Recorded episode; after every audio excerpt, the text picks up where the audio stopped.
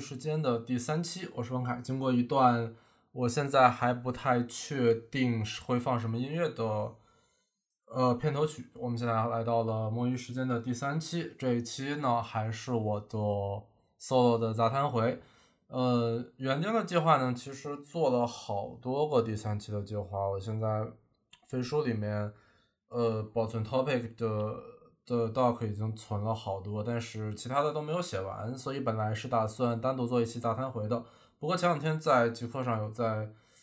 呃，回顾一下自己好多年前看过并且一直在重复看的一本书，所以打也打算去做一本这本书或者这相关内容的一个推荐。但是我整理了整理这个文档，突然发现这个这个这个书或者它相关内容的推荐的。内容量其实又超又喧宾夺主，超过了某个杂谈回的内容，所以现在呃非常的尴尬，我也不太清楚这一期我会录多长的时间。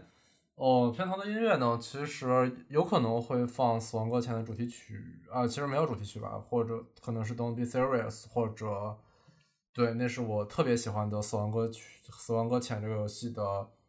呃呃一个呃呃一个专辑里面的一首。曲子吧，它非它在那个游戏里出现的场景非常非常的永久，但我因为太喜欢它了，我非常我非常想把这首曲子放到哦，真正我们来聊《死亡搁浅》的那个那一期聊死之前有好几个聊游戏相关的企划，都因为那个跟我有差不多游戏喜好的朋友，就是最近身体有点不太舒服，所以就没有进行这方面的。的内容，另外也可能会放《和平之月》或者《吉村由纪子》这样的日本钢琴家的一些曲子吧。Anyway，反正这些东这些东西都还没确定。然后，呃，为什么现在来录这一期呢？其实今天也有点晚了，但是我看了一下，上一期的更新时间是十月二十七号，今天都二十五号了，这已经太过怠惰了。其实我没有怠惰，我做了好多的 topic 的文档，但是都没有都没有弄完，然后。我觉得自己可能还是太喜欢去准备一个 topic，然后去写文档找朋友来聊，然后这样的形式去做吧。但是其实我观察了好多播客的制作方法，似乎他们呃，似乎他们没有就是去呃，就是每一期都是去有特别详细的一个准备，去比如说去准备很多的资料。我当然我也觉得我也没做什么准备哦，或者说他都是。非得有一个什么主题？其实有很多的内容其实是没有那么的主题性的吧。比如说，你会有一些更时效性的新闻，或者说它会有一些呃更及时性的一些的的反馈或者什么其他的吧。嗯，对，所以我觉得我我觉得我这个准备是不是会有点过于长，然后去求全责备，但是也未见得会有多高的质量。呃，哎，不过现在的现在的数据虽然没有听的。朋友不是很多，但是我们的完播率真的很很惊人，呃，百分之七十多以上的完播率，这样算一算，哪怕是以现在的这个小小的播放量，我们已经浪费了这个世界四十个小时的时间，就是在浪费时间这件这这件事情上，真是充满了充满了成就感吧。还有刚才我对我刚才靠近话筒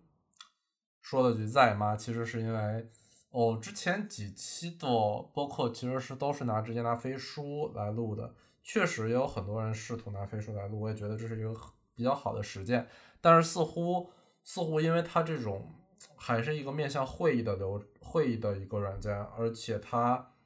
更多的在有有它需要把你的你的音频及时的是传送到后端，然后再做合成，其实它音质和。和它的呃和它的频率感觉都有一些问题，就比如说，呃，我会发现我的声音在在这种音频的，就是呃编辑软件里的时候，它甚至是断开的。然后那这可能是它它在这个软件在运行的时候，它是一个一个 batch，然后按照时间这样子分片去发上去的嘛，这个是能理解的。但是反正我听过我上一期的声音，我感觉我的声音。就是莫名其妙的非常的糊，所以我之后我就买了一个看起来还不错的一个这种，呃，算什么电容麦，电容的这种麦吧，然后它 Hyper HyperX 啊，然后，嗯，最值得一说的是还有一些比较好的收音模式，然后还有一些 RGB，RGB 的支持，很酷啊！这不是广告，也没有广告。嗯呃，其实说回刚才说做专题化的播客内容呢，其实说不是说这样的东西不能做，但是呃，更多的是你做的这样的内容就很容易像是你在单方面的输出很多的很多对很多事情的观点或者看法。嗯，应该说在这个时代，你发表看法本身就已经是很可怕的一件事情了。当然，我觉得无所谓啊。但是很多态度，我觉得我已经做过了很多圆滑的处理了，让态度显得不那么尖锐。但是，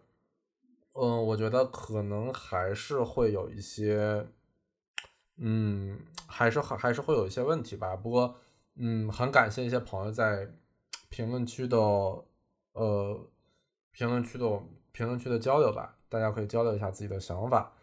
哦不，嗯，如果是完全的专题化的话，其实会减，会显得有很多事情的时效性很低。嗯，当我试图去聊一个东西，在准备完的时候，似乎你当时想要去聊这个事情的情绪，其实就已经过了。就是我还我觉得可能还需要做一些有及时性的感觉或情绪之类的之类的内容。OK，其实今天的这个杂谈会是想做这种。比较及时的 reaction 的这这的事情，但是我又莫名其妙的给他写了一些文档和和准备，所以也显得很奇妙吧。嗯，对，所以说最后的结论就是专题化的内容和我想要有一些及时性的哦反馈输出，这样都想要都想要去在一个博客里来实现吧。嗯嗯，之前看了一个朋友的。朋友的观点嘛，就是说，在这个时候，你你能保持你的一个表达欲，其实是一件哦已经不太容易的事情，就是好好珍惜这个事情吧。嗯，既然都已经在已经在说今天的主题很容易喧宾夺主，被从杂谈改成一个哦，哎，我我我我非常想把这期。播客的名字，比如说起名叫什么“装神弄鬼”，如何成为一个古典主义的神棍这样的名字，因为这个真的对那本书我最喜欢的某一部分内容，以及呃，对推荐这本书的这个这些这推荐这本书的这个内容是非常的，是是非常是非常的恰当的。但是既然说了杂谈会，我还是。也聊一聊很多事情在自己身上的一些改变吧，比如说，其实，呃，这都已经不是近近些来的进展了，这这这这都已经不是近些月份的进展了吧？比如说，我看我的播客第一期可能已经是十月份做的了，那我大概是从这个时间开始，大概在做一些工作上，其实是在搞一些编译方面的编译器的一些一些优化吧，主要是在贵司的一些呃。贵司的一些呃主流的应用吧，主要是面向海外那些，比如 TikTok 或者 YouTube 之类的这样的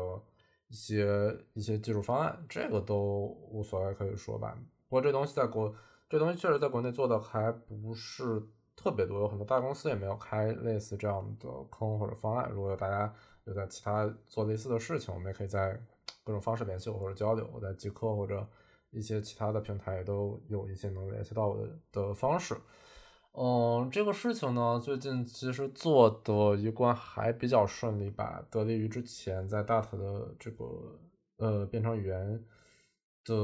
为，比如说为为一个编程语言提交很多的这样的 p r o q u e s t 去积累自己关于静态分析和编辑方面的一些知识，嗯。嗯，在同样做一些将将在同样做一些编辑优化这方面的事情上，其实会显得呃相对得心应手一些吧。然后也有嗯不少的一些这样的产出吧。所以这这个工作这方面，感觉暂时没有什么特别特别大的焦虑吧，或者这方面的事情。当然，我有很多其他的想法，这都不足为外人道。嗯，最近十月份到十一月这。这段时间呢，其实是一个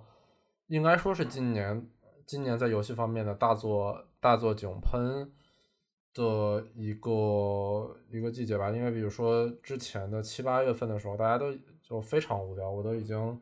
无聊到去玩很多网游跟手游啊，就是那段时间真的没有什么游戏。对我我在很多的 profile 或者介绍里，我都会说自己是什么 core hardcore。呃，video game player 或者什么这样的这样的说法，其实确实，我从一九年开始坚持，基本上每个季度或者每个月份的三 A 我都要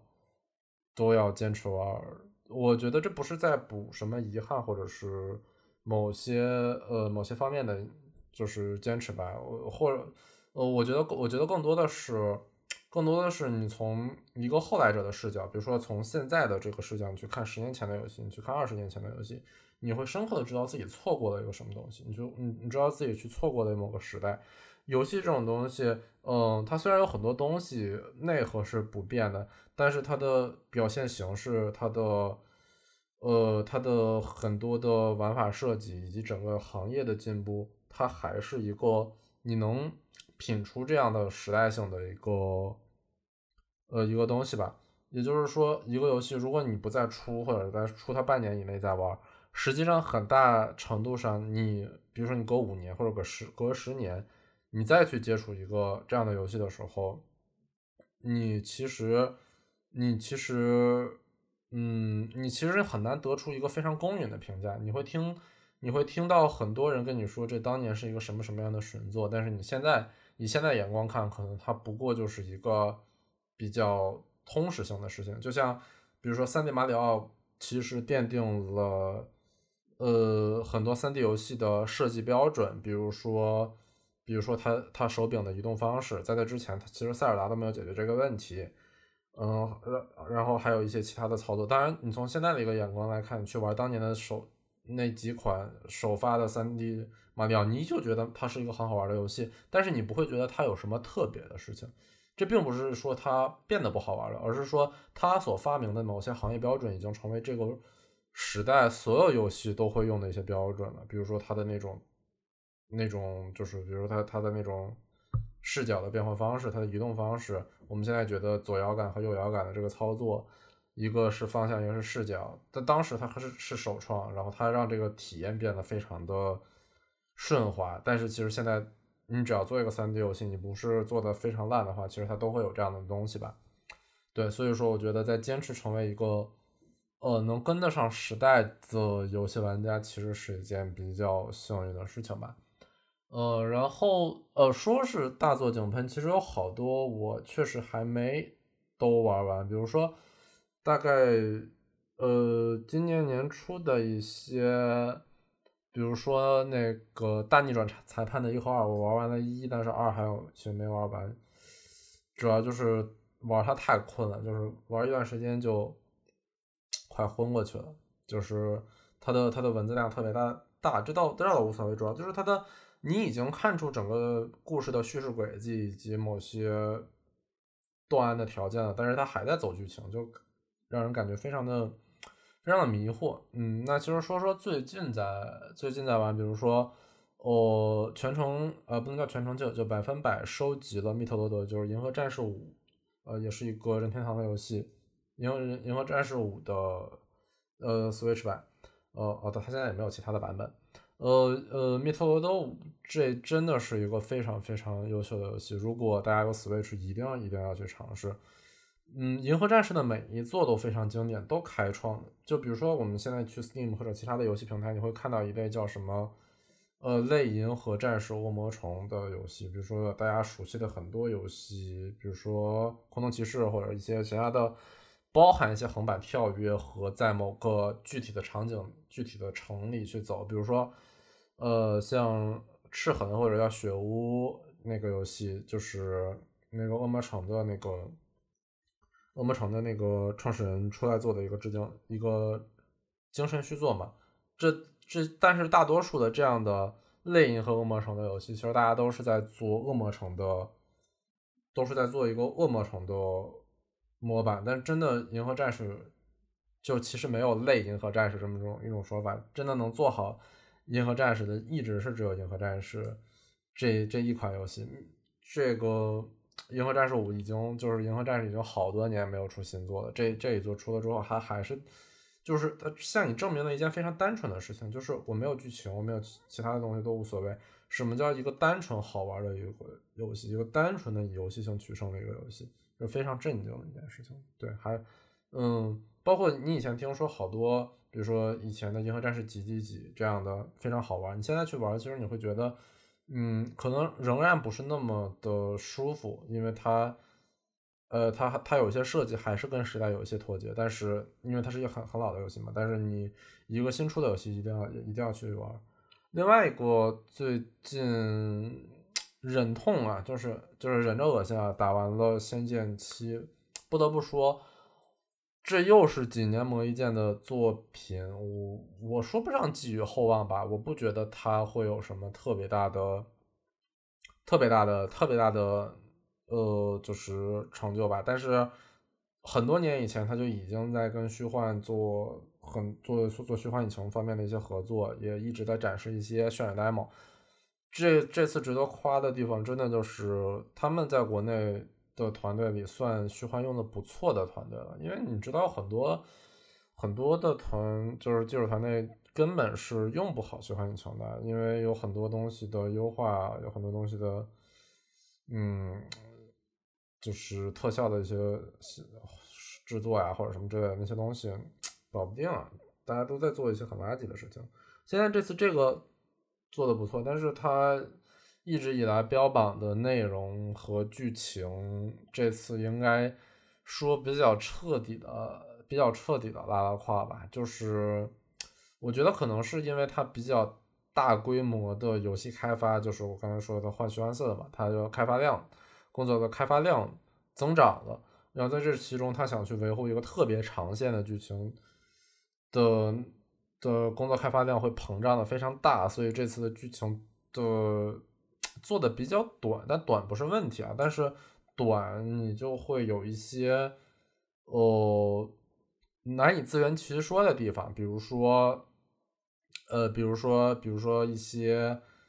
嗯。一些男女主或者一些配角的认识时间没有那么长，但似乎就已经积累了非常深厚的感情，或者说是他根本就没有一个共同成长角角色共同成长的这样的一个契机，然后就有什么山盟海誓这样的奇怪的情节，其实是挺尬的。我记得我我拿我拿一个记录软件，我我边玩我边在记录想要喷的点，其实也是打算做一期聊一聊《仙剑七》到底。做好了什么？这次又做错了哪些东西？不过一直在判定。另外一个是《地平线五》，就是那个不是那个 PS 上的那个 RPG 游戏，是呃 Windows 商店或者呃应该也出也是是 PS 独不占的一个赛车游戏吧？你在 Xbox 在 PC 上都能玩到的。嗯，这次又是白嫖的。就是同学的一个一个 key，就是他他登录商店，我就可以直接直接直接玩到他的豪华版，就大而且大两个呃，只能说微软商店版本，微软是真的财大气粗，就是你你就是比如说把你的账户加到跟他是一个家庭里，你不但能用他的豪华版，你甚至这两个这两个豪华版之间还可以联机。嗯，地平线五没什么说的，它的游戏的。核心乐趣一直都差不多，就是开各种各样的豪车，然后去体验一个驾驶的乐趣吧。嗯，明显感觉其实《地平线五》本身的优化是对对我来讲是要比四本身好很多。哦，四 K 六十帧跑的还是挺稳的。我看到好多的人说它会闪退或者什么的。但是我真的没太遇到过，我我我遇到过一次吧，就是都是我开某某辆车遇到的这个事情，啊，两次两次。后来我换了辆车，不知道为什么在那个地图就没有这个闪退的问题了。但是听说听很多人说，就开开就闪退，或者还有很多这样的事情，我都没有遇到。反正这个跟朋友一起开开车，感觉还还不错，还不错，还不错。嗯，其他的呢？哦，对。十一月有一个非常重要的事情，就是，嗯，就是等待已久的 From Software 的新作《Elden Ring》的 demo，在上周周末然后开了限时的网测啊，很坏呢，只给玩一点点。就是你在这三天还是四天的时间内，你每天可能只能玩三小时，大概是下午的时间段，还有晚上八点到十点的时间时间段。但他写的是 JST，是是日本时间，是日本时区。呃，嗯，而且而且他还有一些时区可能是为了太平洋时间的人。来玩的，他他都是对到中国时区的半夜的凌晨三点到七点这样，或者什么之类的这样的时间时间段，不知道，反正那个时间段没玩，我就只玩了下午和晚上的时间。呃，不得不说，距离上一座《黑魂三》来讲，那就是一六年的游戏吧。Elden Ring 确实是一个特别特别全面的、特别特别全面的升级，你能看到一个特别像，哦。说黑魂四其实不是不是贬低，它真的有那么好玩。就是你是一个开放世界的魂魂 like 游戏，它不能叫魂 like，它本身就是魂系列嘛。一个开放世界的魂游戏本身就是一个足以足以吸引人的，嗯，这样的一个一个一个内容了吧？因为你想，因为你想，往常大家都是在一个相对线性叙事和一部分的开放。自由度之内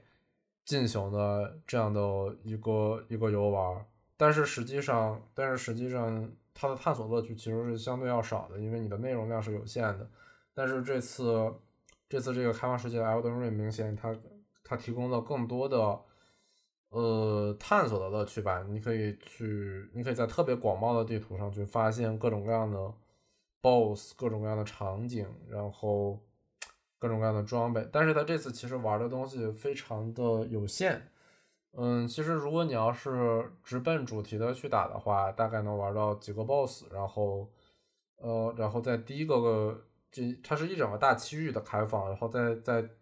一个最大的 BOSS 那边打完，你其实可以接近通关。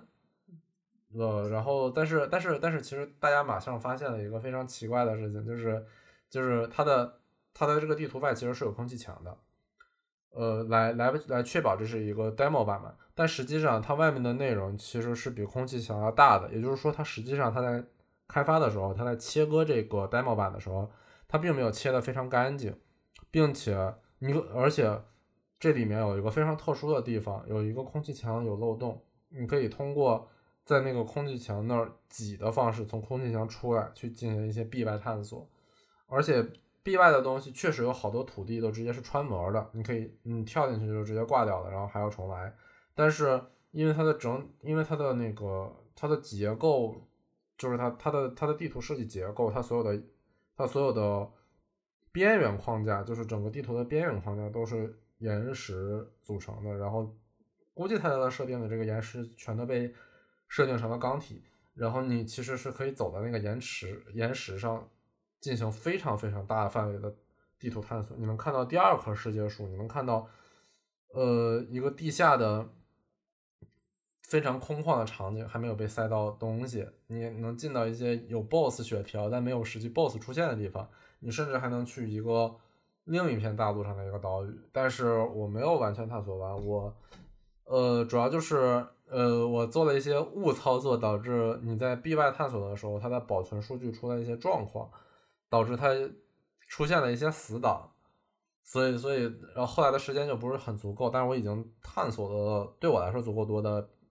这个场景外的场景吧，我觉得确实是挺有意思的。如果你在这样的，所以现在就越来越期待二零二二年的到来了，二零二二年的三月份大家就能玩这个游戏了。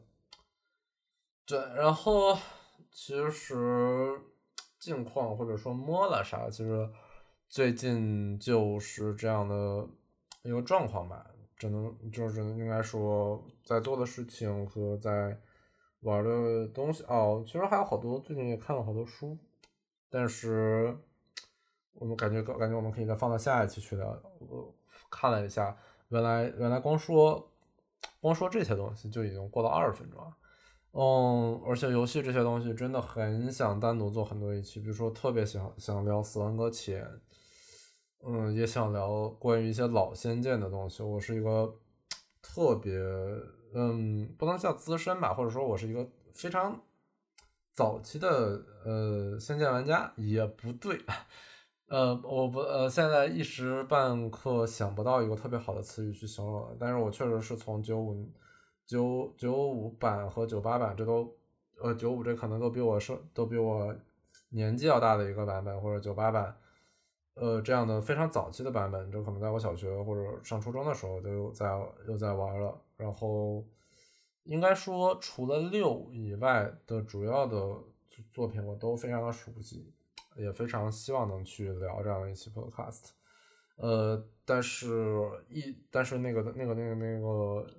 内容还没有写好，也不太没太想好要聊什么。然后这些就是嗯随便聊的吧，最近在做什么，然后又打了什么游戏，看看书，我们还可以单独的再聊一期。呃，然后刚才说的嘛，很容易被喧宾夺主的一期是想推荐。推荐一本书，也是前两天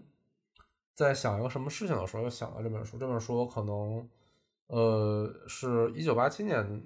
出版的一本书吧，叫《旧中国的黑社会》。其实它并不是什么特别出名或者特别优秀的作品，它本身，嗯，听名字嘛，其实它本身是在介绍一些旧社会这些。呃，你可以说贩夫走卒比较下九流的一些行当的事情，它可能，但呃，嗯，但它可能不是特别偏研究性质的一本书，嗯，你可以把它当故事看，或者去当某些内容的一个索引，但是它其实它的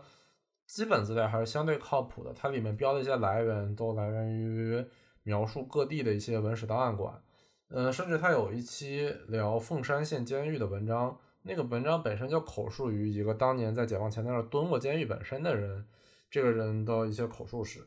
我觉得其实内容来说相对还是有一些靠谱的吧。这个，这个他所谓的黑社会呢，其实他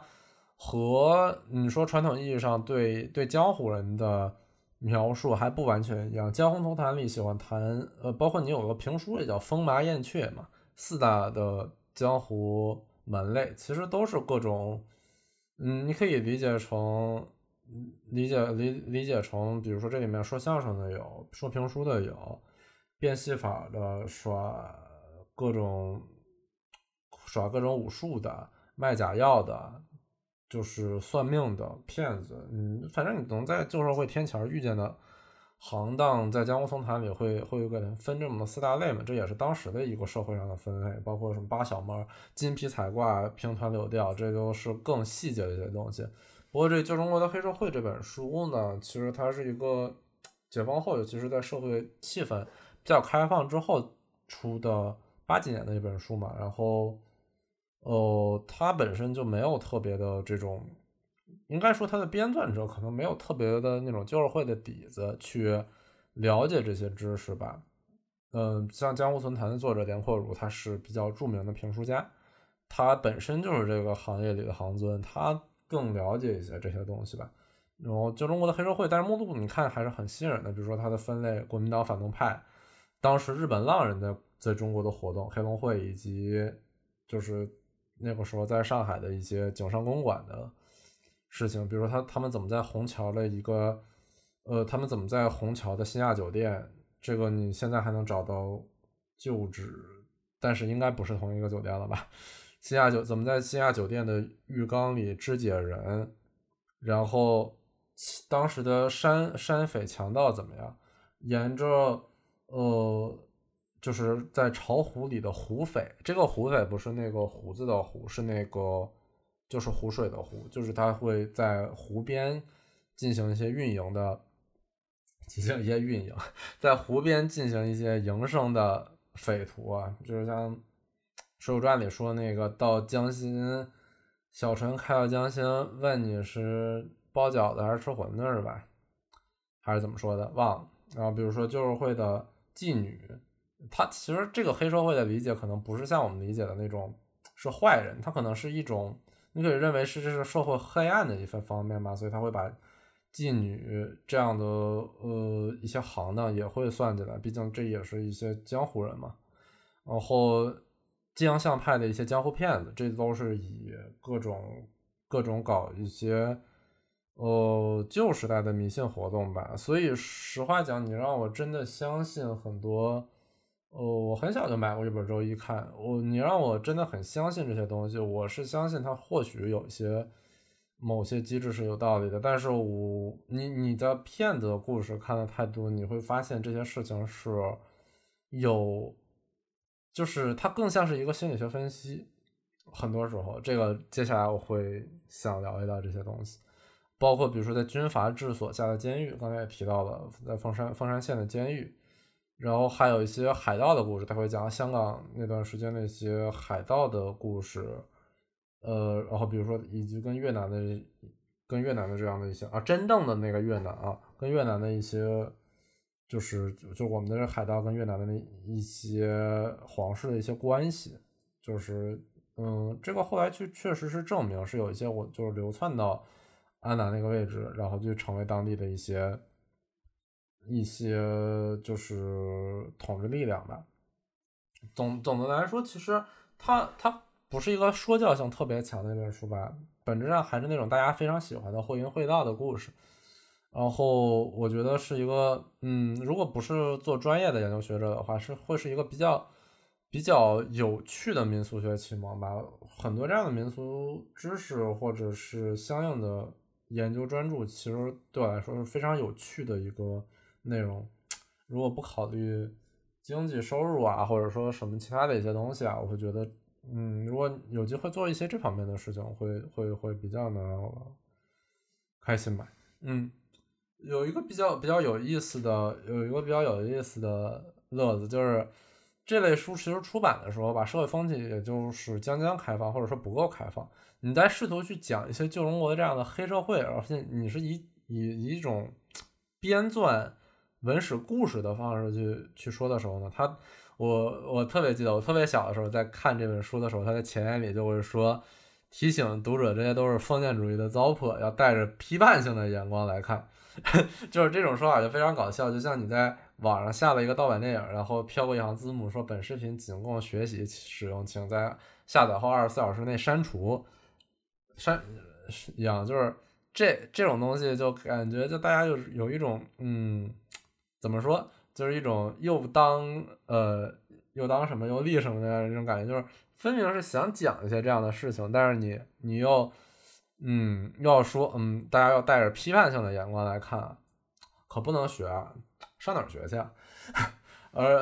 呃对，而且还有一个挺类似的例子吧，之前读那个嗯初中吧，读的那个还是高中，《麦田里的守望者》。这读的翻译版本好像是施先荣先生特别，我不知道国内有没有其他的翻译版本。施先荣先生特别早的一个翻译版本，嗯，我不是这本，我对这本书其实不是特别多了解，我只是看过一遍。我我感感觉它本身不是一个特别有故事性，或者或者说它的故事本身就不是一个非常重要的吧，它本身就是一种。美国战后那种后现代化的迷茫的青年一代的所谓所谓迷茫的一代的那种青年人一种情绪上的反馈和共鸣吧。他他的故事，比如说包括包括那个霍尔顿他遇到哪些事情啊，他就是他去那个呃妓女啊，或者去见了一个妓女啊，或者想自杀啊，或者什么这样的事情，其实他都比较比较有都比较是一个描述情绪或者气氛上的一个事情吧，但是。我深刻记得这本这本书翻译似乎是在某个特殊的历史时期，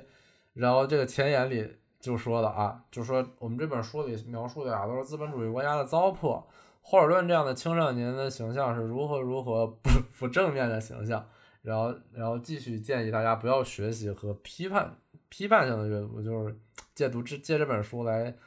来那个来那个了解一些什么资本主义国家前现代性这样的。的观点，反正就很搞笑啊！是还有一些书，就是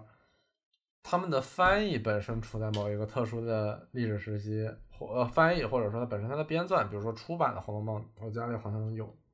最早的那个是人民文学出版的吧？那个就是纯红色封皮的，好像还是三卷本。我看后来的老后来的新版本都是出两卷本了。我我我记得那个里面还有什么？现在还有词典里面啊，都会说啊，本书的编撰在受受到了什么四人帮的严重打击，然后然后那个，然后那个就是还好什么改革开放的春天来了，我们又能就是类似于就是才能把这本书，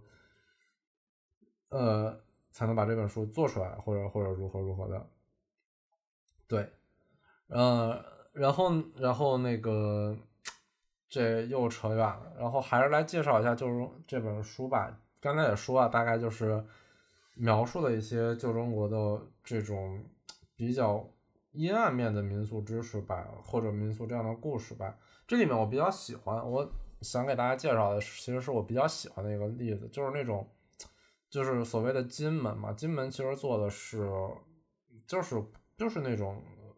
呃，怎么说，古典主义神棍，甚至我，呃，甚至我非我自己的一些其他阅读知识告诉我，这样的这样的神棍的骗术在时至今日。还是会出现，还是会有很多人上当。应应该说，你抓住了某种人、某种受众的某种受众的心理之后，嗯，这种东西是无往而不利的。就是你都会都是会有这样的东西，只是时代变了。比如说，比如说是吧？他可能原来是就是搞一些什么请神降仙的活动啊，现在给你搞一些高科技诈骗，但是他都是利用了一些。嗯，从你身上分析出来的一些一些事情吧，嗯，比如说这个江相派的例子，江相派呢其实是，嗯，是一个长期活动在，嗯，应该说，嗯，在南方区域的一个这样的，它甚至是已经是一个流派了，像像一个我们真正的在武林小武侠小说里看到的那样的一个流派去，去去进行了一个。犯罪活动吧，就是去骗人。他们的、他们的、他们这个本身还有几本秘籍，比如叫叫《鹰药篇》《扎飞篇》和《阿宝篇》。这个字应该读“阿”吧？它并它其实是“阿”，就是呃，就是一个一个那个一个左耳朵加上一个可的那个“阿”字。但是它如果要是在古文里表示获取的意思，其实应该应该还是要念成“阿”吧。这个因为没有标音，所以我觉得应该还是念要念阿宝篇，呃，甚至是有这样的一个秘籍去指导犯罪的，这是一个非常呃非常有趣的事情，而且它像它像很多，比如说你像说相声啊，或者像很多这种变戏法或者说什么的这样的江湖行呢，它是依然有一套自己的方式，然后比如说什么传男不传女啊，不能传什么。呃呃，不能传什么，就是亲戚啊、外甥啊什么的。然后类似于你对土地的，你对你对你对土地的一些一些观察，然后就是你你要你你要是你要对土地进行足够的观察，就类似于什么什么什么，就像说相声，你要什么。给师傅效力三年啊，这样的道理啊，就是你你要你要经过足够的考验和考察，确定你是一个能够继承这个诈骗犯衣钵的人，然后你才会被选择去读，去去能去能去接受这些东西。因为很多理论知识是理论知识，师傅的口传心授可能还会教你一些，就他带你嘛，带你出去诈骗嘛，然后他还可能会教你一些，呃，更实操性的一些知识吧，呃。然后这本书里会会给你介绍，但是其实不是非常的详细。然后，但是但但是我我今天偶尔去搜了一下，这里面最著名的这个鹰药篇，其实是，哦，其实大概介绍一下吧。鹰药篇，呃，这个我自己理解，因为我手头没有这本书，而且这本书在网上很难找。如果大家想看，我我看看能不能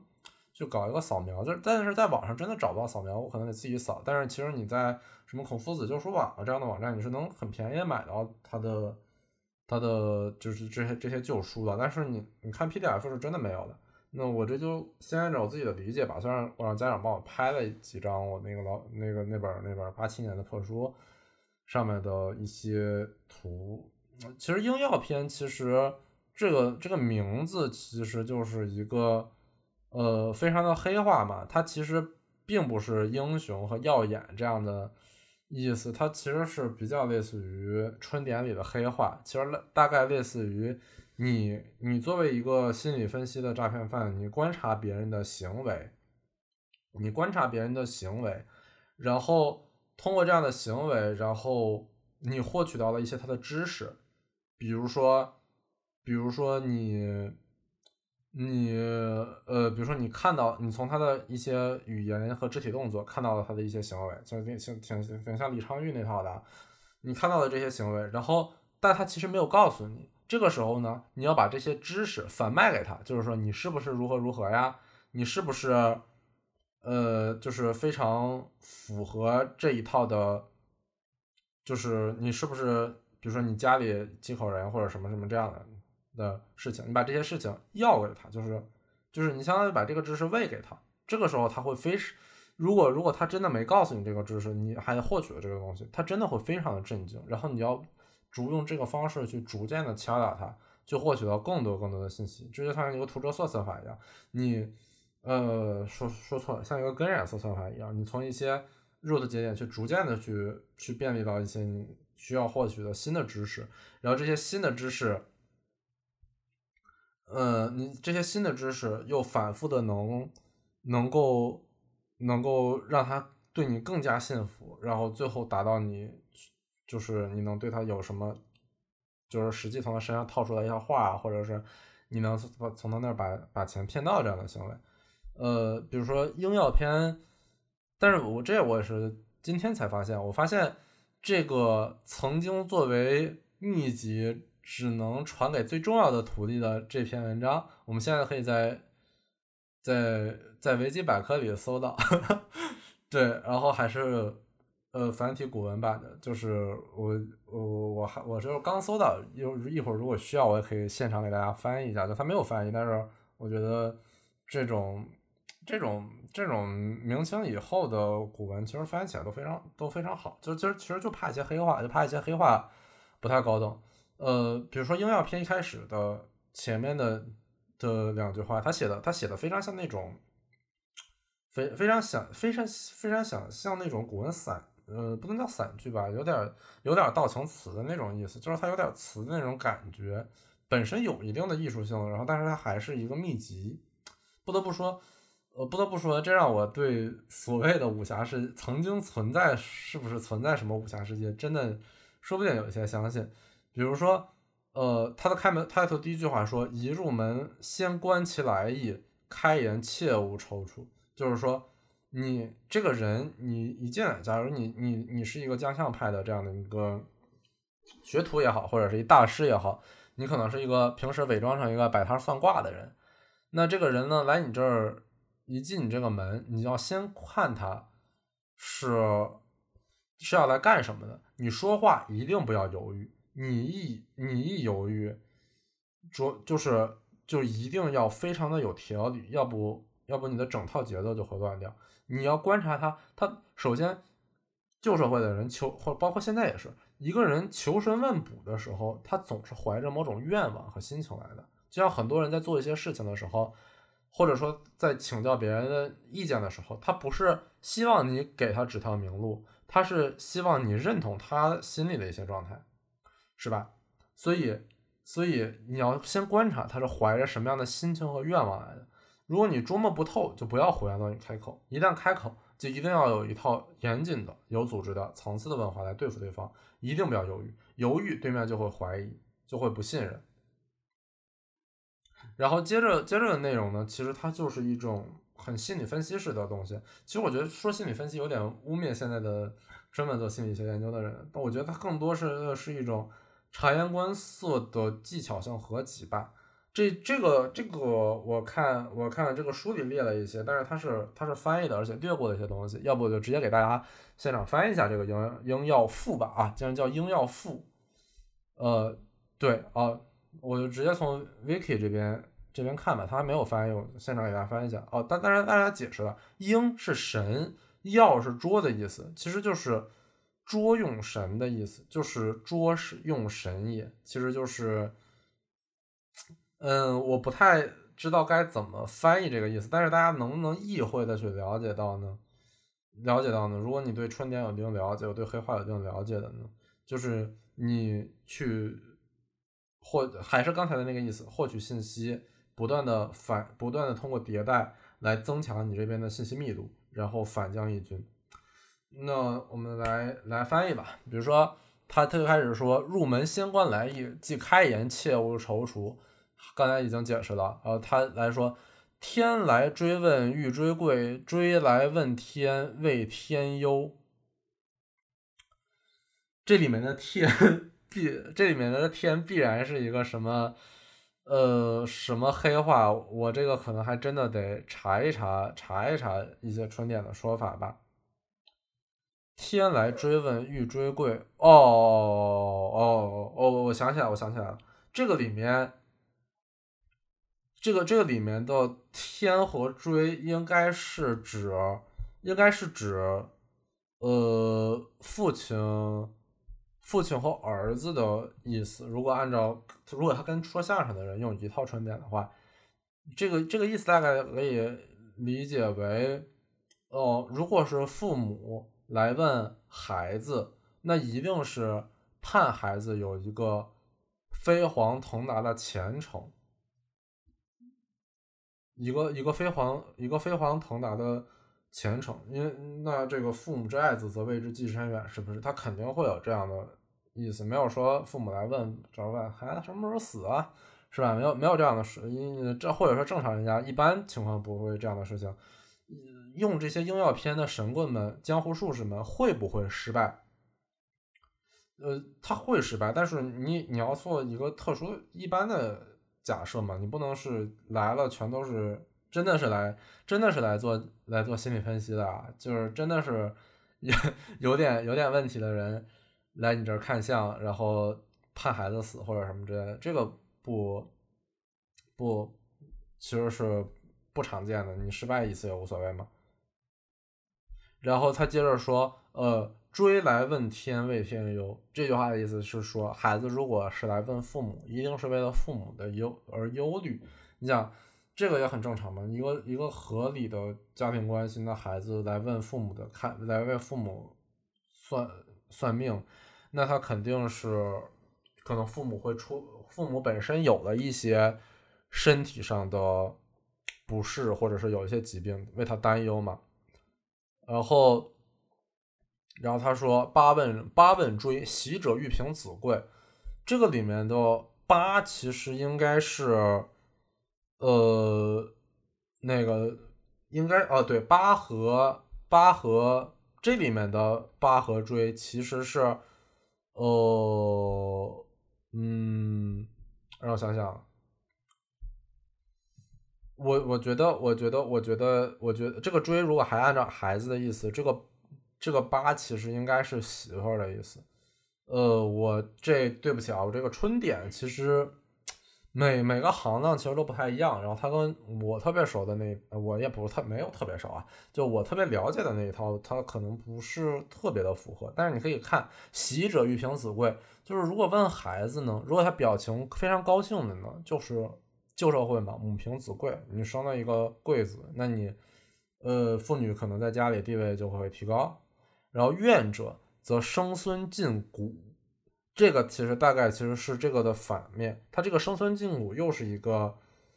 嗯，比较难解释的黑话，但你可以理，呃，理解为可能可能他的孩子不是特别的，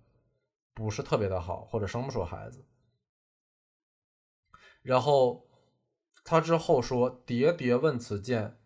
定然此剑缺；频频问原因，其中定有因。”比如说，如果一个人一个人在跟你看相的过程中，他不断的在问一件事情，那这件事情他一定是缺的。比如说，我来问财，我来问什么，那这个人他可能是缺的，缺这项东西，他才会问，越缺越问。然后频频问原因，其中定有因。如果我一直想对一个东西，就是比如说人要后悔啊，或者是人要是人要是人要是就是对一些东西比较比较懊悔或者如何的，你就为什么呀？为什么呀？是吧？为什么问原因？他如果一直在问原因，这其中一定是有原因，一定要把这些东西挖掘出来。然后接着他说：“一片真诚，百说慕名求教。”此人乃是一哥，笑问看我剑相如何？此为若非活底，就是畜生。这段话，因为他已经，呃，一这已经是清朝后末期，或者说啊，应不能叫清朝末期，它应该应该是明朝时期已经非常通俗化的这种这种有点古文意思的东西，就是它这个东西真的还挺俗。他就是说这个人如果特别的真诚，他再来跟你说，哎呀，先生啊，我是来慕名求教的，那这个人很有可能，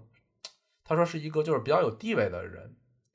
有比较有地位的人。就是这个，就是人敬人尊嘛。就是你，你很多人他越有礼貌，他他他他本人可能是因为他本本人比较有素质，比较有气场，他比较有礼貌，他会跟你说啊，慕名求教。然后后半句他说，笑问我见相如何？就是就是那就是来了，就看来看一个那个算命的，说您来看我这见相如何？说这人。活底，或者畜就是畜不若非活底就是畜生。说一说这个人一定非常的低贱。这个火底又是一又是一黑话，然后接着它里面还真的还有好多这样抒情的段落，当然也说不上抒情，只是可能也是为了一些描述。比如说他说沙砾岩中变金石，衣冠对内别龙别鱼龙，就是沙中淘金，然后在。人去寻找就是这种白龙鱼服的人嘛，白龙鱼服就是说白龙就是就是伪装成白鱼嘛，就是你要是在普通的你要在一大堆的人群里去找找到这样的其中的人中之龙人中龙凤，就是有些人他可能会伪装自己的行径，比如说我非常有钱，我穿一个非常朴素的衣服来看相，那你你要是觉得你要是说我就是个穷鬼或者什么的。那你是不是说明你看相不准啊？是你要是一定要沙中淘金，人中变龙，就是这个意思。然后他接着说：“僧道纵清高，不忘利欲；朝堂之事，志在山林。”嗯，就是应该说，我小时候读这些，因为我小时候读的东西不全啊，应该说。我觉得他这个东西给人的一种很明显的，就是他会有一个很明显的雀魅，你会感觉借用一个我非常讨厌的现代人说的词“人间清醒”，就是你在一个大家都在搞封建迷信的时候，你搞诈骗，你能看出你真的是对事事事情有一个非常清醒和清晰的看法，而不是，哎呀，是不是做点什么事情？总怕鬼做点好事，总怕鬼神不知道；做点坏事，总怕鬼神知道。人家现在已经看出来了，僧道即使是清高的，仍然会不忘了利欲之心；即使是朝朝朝堂之事，也常是志在山林。这个纯国之思嘛，是我们就是古代或者包括现在做官的人，可能就都是就就是你越当官，你越想回归山林，想回家隐居嘛。就是一不顺了，文人墨客啊，就想回归山林。然后出贵志，出贵者志极高超，久困者志无远大。就是你看一个人的形象，一个人如果是刚刚的有钱，刚刚的富贵，他看起来就是志向高远的；而一个人如果是久困，就久久久的处在一个困顿的状态中，他看着就是没，他就是没有什么志向的人。聪聪明之子，家业常寒；百拙之夫，财中不匮。哎，就是说，聪明的你，你看到这个人特别灵啊，或者聪明啊，其实这样的人，这个其实不能做现在的聪明讲，他更多的是一个灵力和世事通明的意思。就是说，他可能是显得比较社会，就是啊，不是现在那种社会吧，或者或者是显得比较伶俐。就是你这样的伶俐，通常都是。通常都是在一个，呃，通常都是在一个，嗯，家境家境贫寒的情况下，你才会有这样的精力去把自己培养成一个这样的非常社会伶俐的人。然后百拙之夫，财中不匮，就是，就是，就是就是这样的一个普通的普通的普通的拙夫，他的钱也终都是存不下的，哦。然后眉眼精锐，白首与兴家之人，碌碌无能，终生供水之辈。其实就是看啊，有很多人眉眉精眼锐，就是看着眼神非常有力，很有可能人家有钱是靠自己白手起家。然后碌碌无能呢，终生都是这个供水，就像火，就像他这个水跟火也是常见的黑化意象。这些意象呢，其实就是在聊。就是就是比如说走水了呀，你就你就什么走水了呀，你就是说火不说火，说走水了，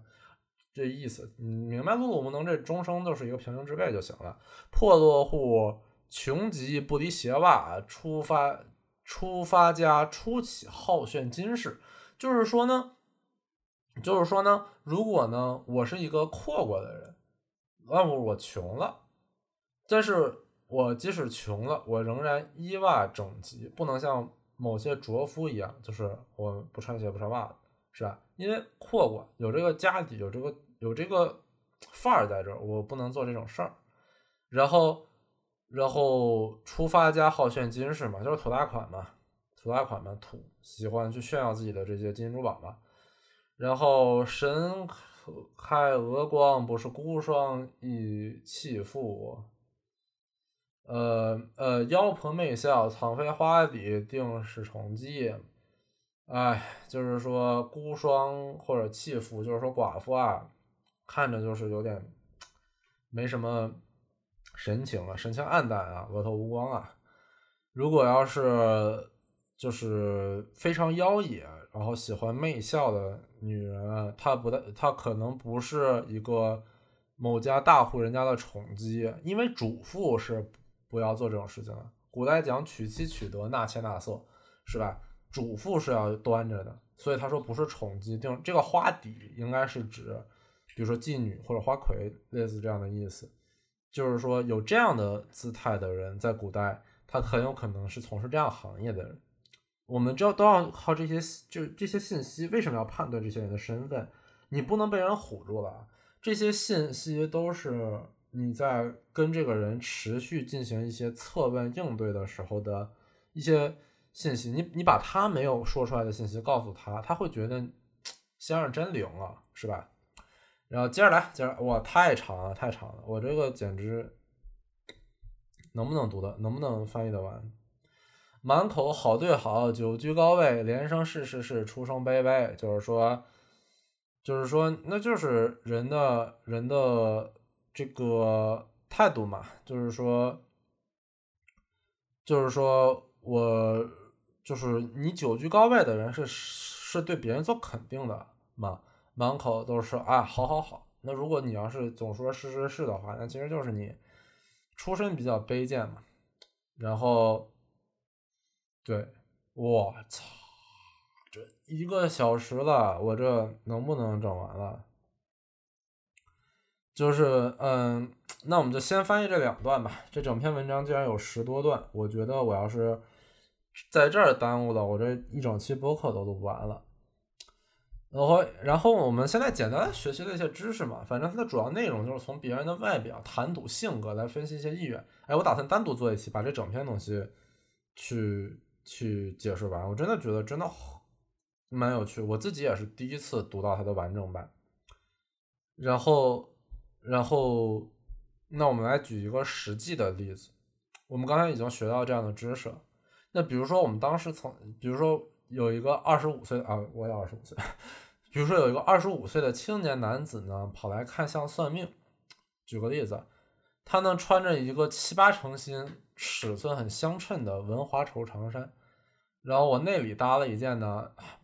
陈旧但是质地手工非常好的熟纱衬裤，鞋子呢是很时尚的款式，但是已经破旧了。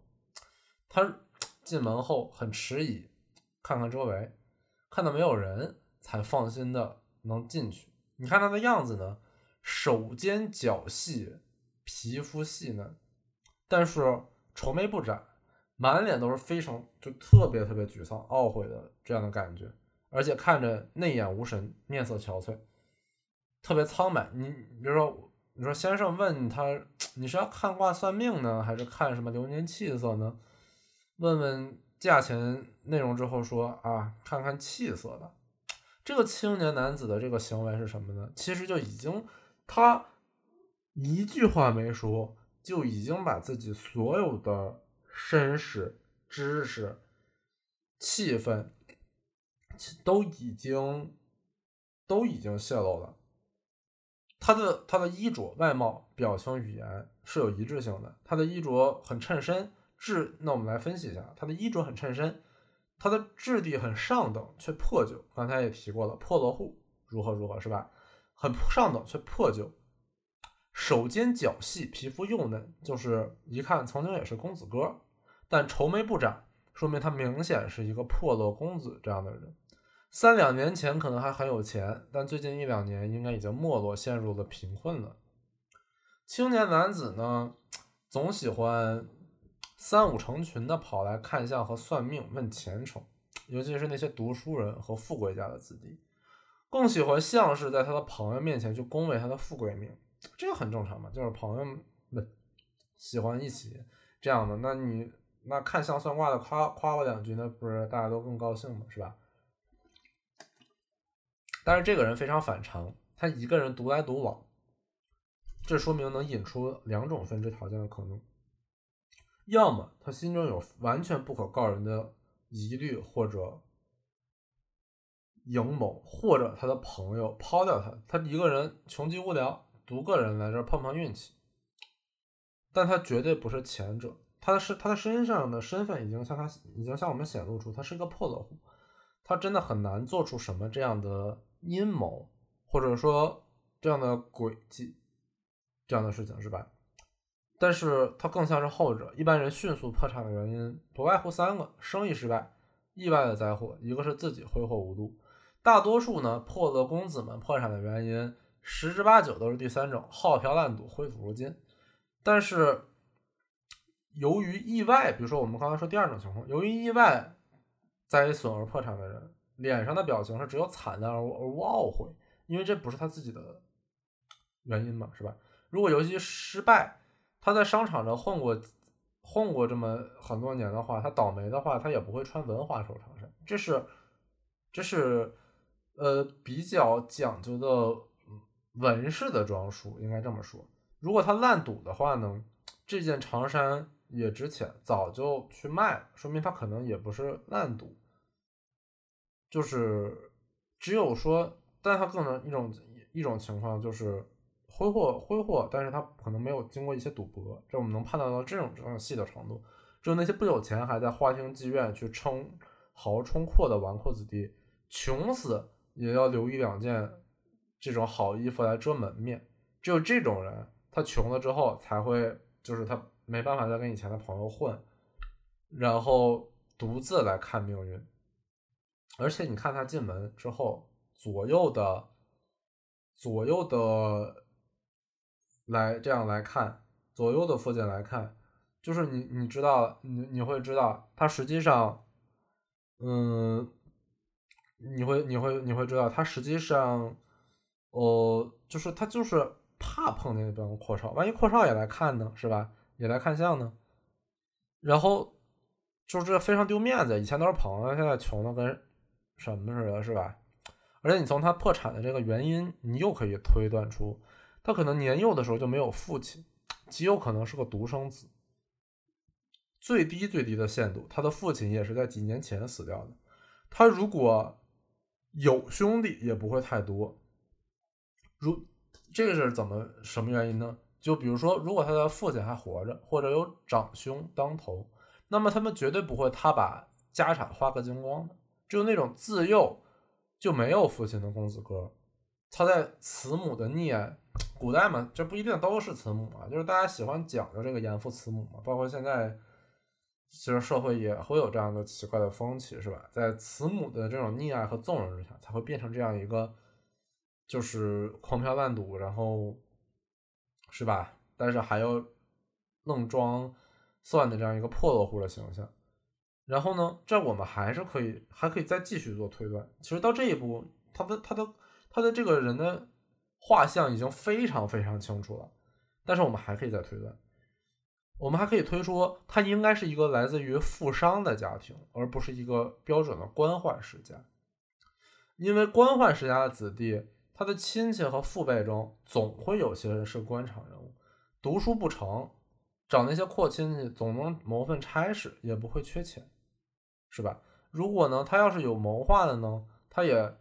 会问事情能不能成功。他，但是他进来不占卦，要看气色，眼中呢又没有流露出什么希望的神色，这表示他非常的潦倒，漫无希望。为什么他不敢求那些亲戚、父辈帮忙去谋碗饭吃呢？是吧？就是说明他的家里应该不是官宦人家，他更可能是一个富商。而且，但是为什么不不找他们帮忙谋晚饭吃呢？那可能他们熟人就是就是古代大家族熟人都住得很近，都在本地，大家都晓得他这个狂嫖或者滥赌的行为，所以从前的，就是他那些亲戚呢，可能都不愿意去帮助这样的他，所以他不敢去见他们，去寻求他的这样的帮助，是吧？到到这一步的时候，我们这个青年男子，二十五岁的青年男子，他一句话没说，说了句看啊，他说了一句看气色。但所有的事情全都没说，但是仅从他他的穿着、行为以及他的神情，这就是很很忘气数的一种行为。仅从这些方面的因素，我们就已经已经已经可以获得获得了这样的一个，已经会获得刚才这么多的这么多的信息了，是吧？然后。比如说，他是一个曾经的公子哥，他曾经有过一些狂嫖滥赌的行径，然后家里是富商，而不是，而不是就是官宦人家。然后，然后他，然后他，他为什么不去？他为什么不去寻求那些朋那些富商的，呃亲戚亲戚的帮助呢？更多的，更多的是因为是，呃，更多的是因为，呃，也是因为这些富商他们本身会更不喜欢这样的狂嫖滥赌的行径，是吧？对，然后从这个事情上，虽然虽然我们才刚才才才见面，但是很多事情我们就已经有一个底了。那这个时候不能贸然行事，仍然要用。敲的方式，我们已经推过了，推敲推敲，我们已经推断过了，我们还要用敲的方式去逐个的去 check 它这些东西是不是呃实情，然后来，然后然后用一些诈，用一些诈他的话，然后来来获取更更真实的信息。这就像你在做静态分析的时候，你你获取的可能是一个呃呃。一个一个近似结果，但你要通过一些方式去获取一个更真实的结果，是吧？比如说，你可以问，我看你满面晦暗之色，怕你这是在这一两年内有大丧，你还有母亲没有？这一类话来是用来敲他的，是吧？这这样的话呢，其实我们刚才推推断他他家里应该没有父亲，我们要用这样的诈话来去诈他家里的母亲还在不在？比如说，他如果说啊，母亲去年去了。那我们就立刻要把刚才提到应药篇本质上就是一个获取信息和立刻卖信息的一个东西，我们就立刻卖它。我们说，你看我看的对吧？你这一两年内果真是死了母亲吧，是吧？接着接着要敲打他一下，问他是要当机立断的问他，你的父亲死了多久？你几岁没的父亲？对方如果说我五岁时候死的，那你就可以继续卖这个信息，因为因为我们刚才分析了一些。一个公子哥狂嫖乱赌和父辈在不在的这个道理，他母亲如果在不在，我们可以通过这样审的方式去把所有的事情敲实。那我们刚才既然已经获取到了这个一手信息，那我们接着可以卖两句卖两句挂词了。我说嗯什么锐角蟾蜍先丧父，你就就是说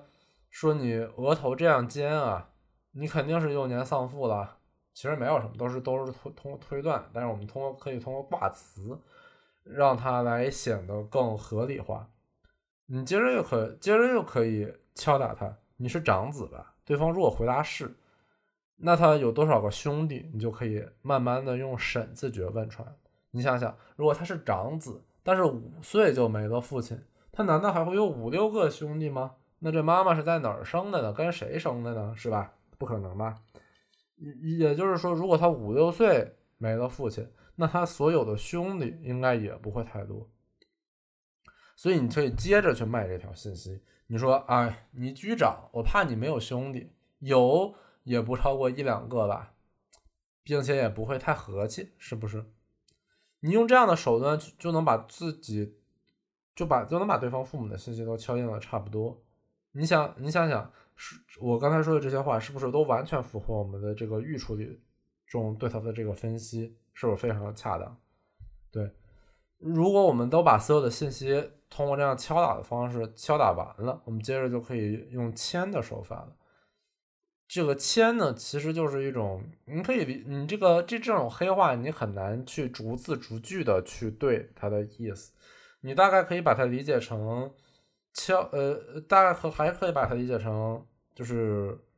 呃捧他，或者说你用一些方式去奉承或者是迎合他的意思，比如说你先去奉，你先去去说他的潦倒，然后再说他那帮狐朋狗友怎样忘恩负义。不够交情，再说他亲戚朋友如何如何冷落他、轻视他，这些知识都是我们通过提前分析分析出来的。这些话，而且这些话不仅对这样的一个败家荡子适合，就是对一切家产衰落的人其实都适合，是吧？你家产衰落了，自然有很多狐朋狗友忘恩负义、不够交情，自然有很多亲戚朋友冷落、冷落、冷落他，是吧？这些知识都是可以复用的。然后，那但是对于这个这个我们已经提前判断好的人来说，我们这句句简直都是灵非常灵验的呀。我们逐句逐句的敲打他，去牵他，就让这个人的心灵深处会觉得这个高了，这个相命先生高了，非常灵验。所以说，所以说英英雅片里面还有一本书叫《无牵不响》，就就是这个意思，是吧？那那我们其实说的这个前半部分，就是这我们已经把过去给它预知好了，我们通过分析的方式吧，把过去已经给它预知好了。那我们怎么去？我他他要看计策，他当然是希望你，哎，先生给指条明路是吧？但是怎么给他指指这一条明路呢？就说明你光有签的手法还不行，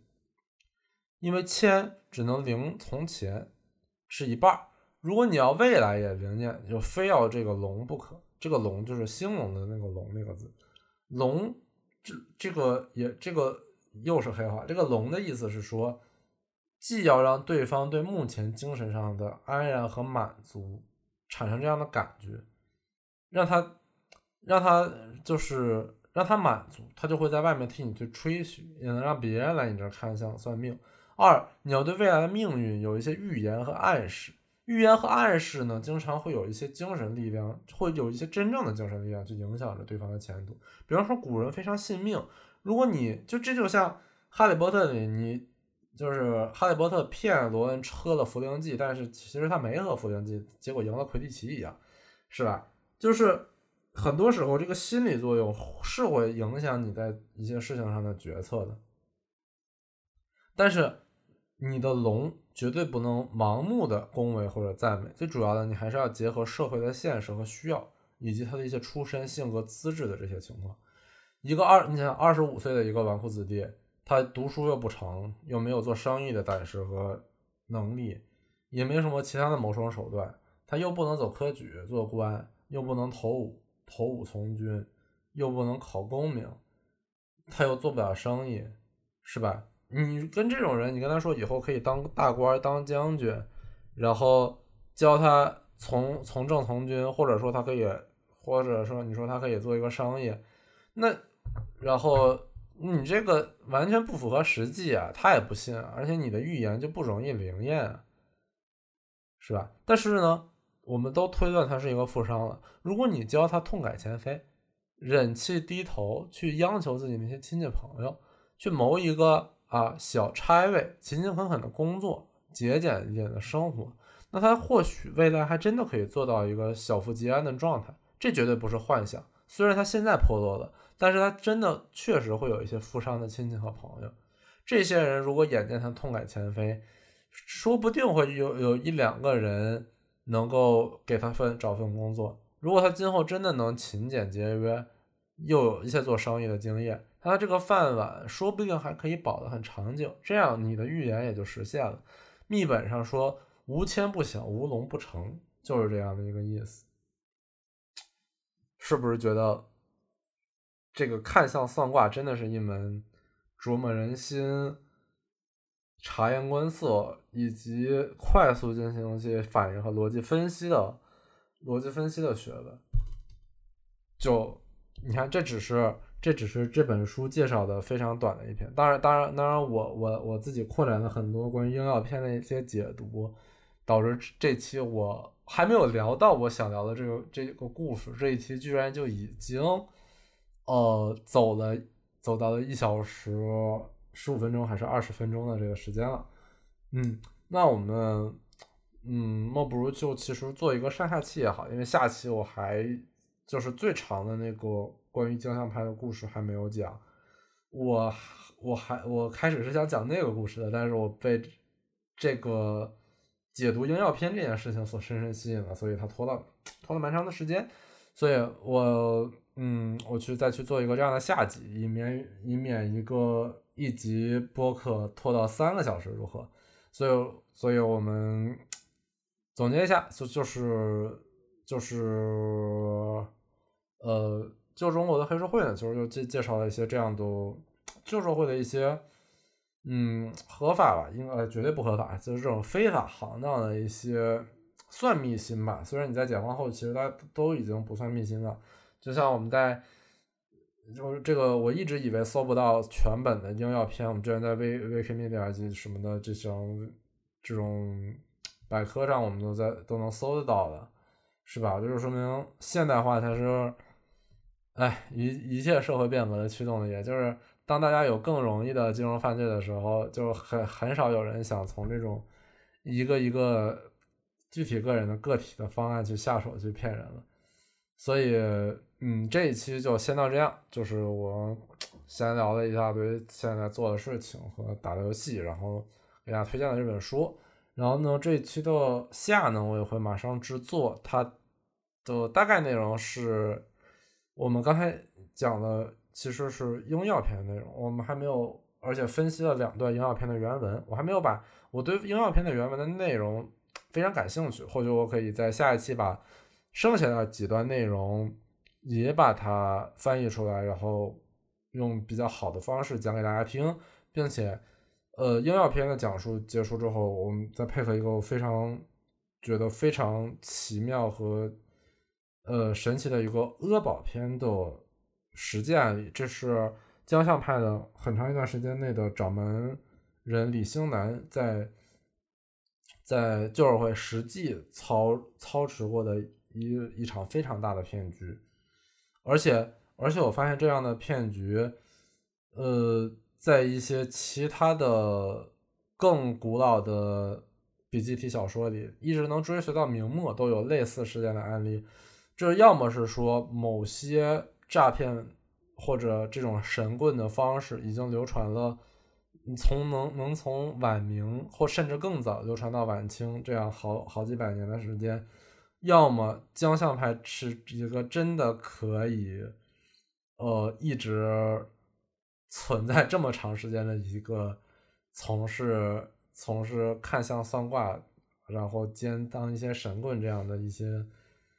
一一些一些。一些事情的这样的一个门派吧，所以说下一期的内容可能会是继续解读应药篇的一些有趣的原文，以及欧宝篇的一个实际的案例。OK，没有想到，没有想到随便写的内容竟然能准备，哇，总准备三个小时的内容，真吓人。所以说这一期就先这样，然后打算在结尾的片尾音乐去放，呃，放什么呢？大概可能会放一些。呃，最近最近有听一些那个 High Rise 的原声专辑，有那种专门去，比如说去熊野啊，或者去世界各地去采样雨声这样的一些音乐专辑，能听到非常好听的海浪声、下雨的声音，或者风声啊什么之类的这样的专辑，可能会在后面放一段这个。不过这个没有确定，我还不太清楚要什么时候剪。好了，这一期就这一期。这一期上集就先做到这里，然后我就一鼓作气，直接把下一集也做好吧。